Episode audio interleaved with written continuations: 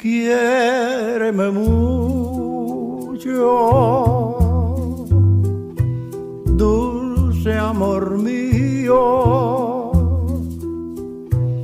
que amante siempre te adoraré. Yo con tus besos y tus caricias. Mi sufrimiento acallaré. Queridos hijos, tomar un libro en las manos es como un ritual. Uno lo puede leer, pero también lo puede acariciar. Hay muchos libros, sobre todo los de niños, a mí me gusta mucho porque traen muchas ilustraciones que pueden ayudar a nuestra imaginación. Y también es parte del arte que encierran los libros. Las ilustraciones son muy importantes, son bellas y el arte encierra eso, la belleza. Mamá y yo decidimos leerles un poco acerca de La Habana porque La Habana es un lugar muy especial para todos los cubanos. Papá, les cuento, no nació en La Habana. Papá nació casi, casi, casi en el final de Cuba, en un pueblo que se llama Sandino, y eso queda en la provincia de Pinar del Río. Pinar del Río, Cuando papá tenía como 15 años, papá se fue a estudiar a La Habana.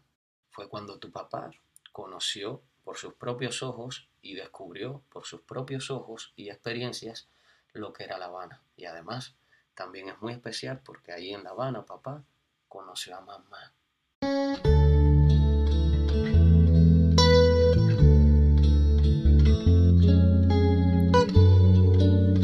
La Habana es un lugar de ensueño.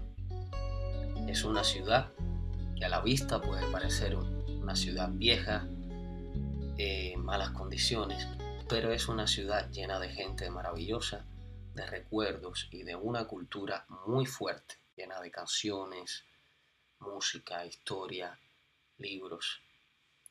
La Habana es un lugar muy especial para sus papis. Por eso hoy les contamos y les leemos sobre La Habana.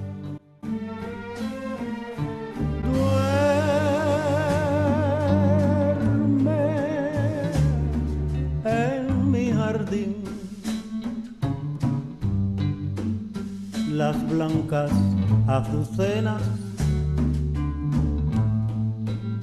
los nardos y la rosa. Mi alma muy triste y pesarosa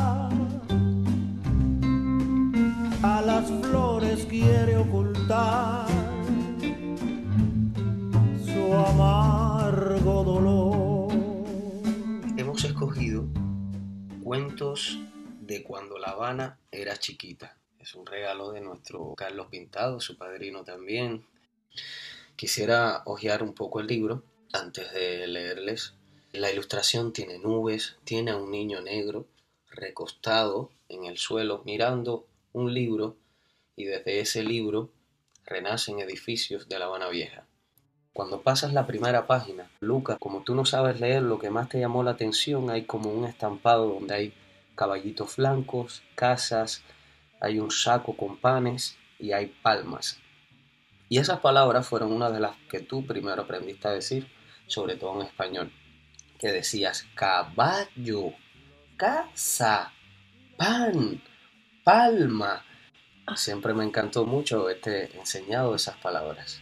De hecho, este niño negro recostado en el suelo me recuerda mucho a uno de mis mejores amigos en la infancia, Luisito. Era un niño negro, muy negro y muy inteligente. Me gustan mucho estos recuerdos de mi infancia porque con el tiempo van a aprender hijos que que no se dice negro, se dice afroamericano o se dice afro. Los niños negros son negros y los niños blancos son blancos, como lo son un gato negro y un gato blanco. Eso es así y eso nada lo va a cambiar. Lo que sí lo puede cambiar son las intenciones que hayan detrás de nosotros. Un niño malo, por ejemplo, va a ser un niño malo, no va a ser ni negro ni blanco, va a ser un niño malo. Mamá la negrita, se le salen los pies la cunita y la negra me sé, ya no sabe qué hacer. Cosas que más me gustaban a mí de La Habana era caminar por La Habana Vieja los domingos. Pasaba por la Plaza Vieja, me tomaba una cervecita, luego cogía la lanchita de regla, guardaba una monedita y la tiraba a la bahía. No tiré muchas monedas, pero quieren que les diga una cosa. Todos los deseos se cumplieron. Tu papá y tu mamá en La Habana fue que empezaron a soñar y que ahí nos conocimos. La Habana es eso, amor.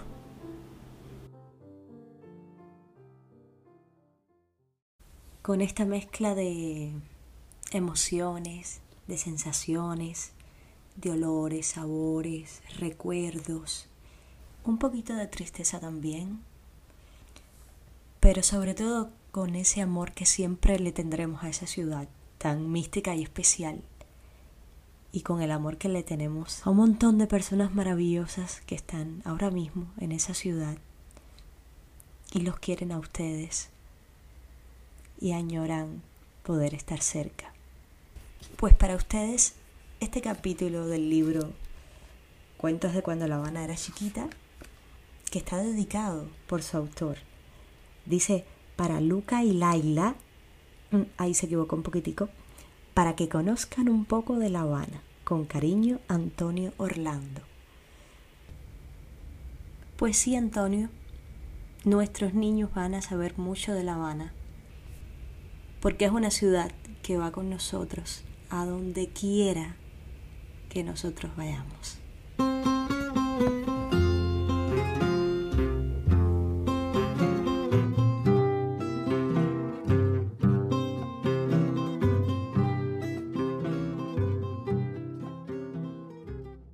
Cuentos de las andanzas de La Habana.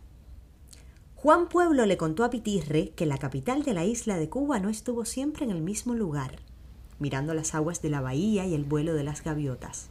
No, de eso nada. ¿Ah, no? preguntó Pitirre. ¿Qué va? dijo el cuentero. La Habana chiquita caminó mucho, pero muchísimo antes de quedarse quieta donde está ahora. ¿Cómo va a caminar La Habana, Juan Pueblo? Refunfuñó incrédulo el niño. ¿Eh? ¿Cómo va a caminar si las ciudades no tienen pies? Sin hacer caso de sus comentarios, el cuentacuentos siguió narrando. Hace un burujón de años, al principio, La Habana estuvo en la costa sur, junto a la desembocadura del río Mayabeque. Pero pronto los habitantes de la recién fundada villa comprendieron que en aquel sitio les era imposible vivir las plagas de hormigas bravas y de mosquitos no les daban tregua. Pica por aquí, pica por allá. Toda la gente estaba llena de ronchas por culpa de los insectos. Por ese motivo, La Habana se trasladó y fue a parar a la desembocadura de otro río, el Casihuahuas, el mismo que después recibió el nombre de Almendares. Pero, caramba, tampoco allí sus pobladores se sintieron a gusto. Si no les molestaba aquello, les irritaba esto otro. Nadie estaba conforme con la nueva ubicación. El caso es que después de largas discusiones tomaron la decisión de irse para el puerto de Carenas. En aquella bahía el clima era saludable y abundaban los cedros, las caobas y los cangrejos. Andando y andando, La Habana cambió una vez más de sitio y frente a la bahía amplia y acogedora terminaron para siempre sus andanzas. Allí se quedó y ahí empezó a llenarse de calles y plazoletas, de fortalezas y de casas. ¿Qué me dices ahora? exclamó Juan Pueblo. ¿Ves cómo las ciudades sí caminan aunque no tengan pies? Y Pitirre, sin saber qué contestar, se echó a reír.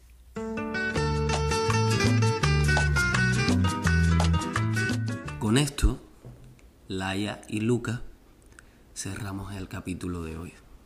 Recuerden dormirse, soñar. Buenas noches. Y una nota especial para ti, Lucas. Por favor, no te pases a las 3 de la madrugada para la cama. Quédate en tu camita. Los quiero mucho, hijo. Dulces sueños. Duérmase cachorro, la noche revienta, se apaga la luz, que el sueño se encienda. Besito y hasta mañana. Que ese aliento a leche con chocolate y ese tucu de tu corazón que late. Descansen hasta mañana. Que te dé la vida una virtud y que Dios lo quiera y te dé salud. Que todo lo que pidas sea bueno y cool y que toda cosa buena que suceda estés tú. Tan mágicas tus miraditas son. Tan mágicas tus miraditas son.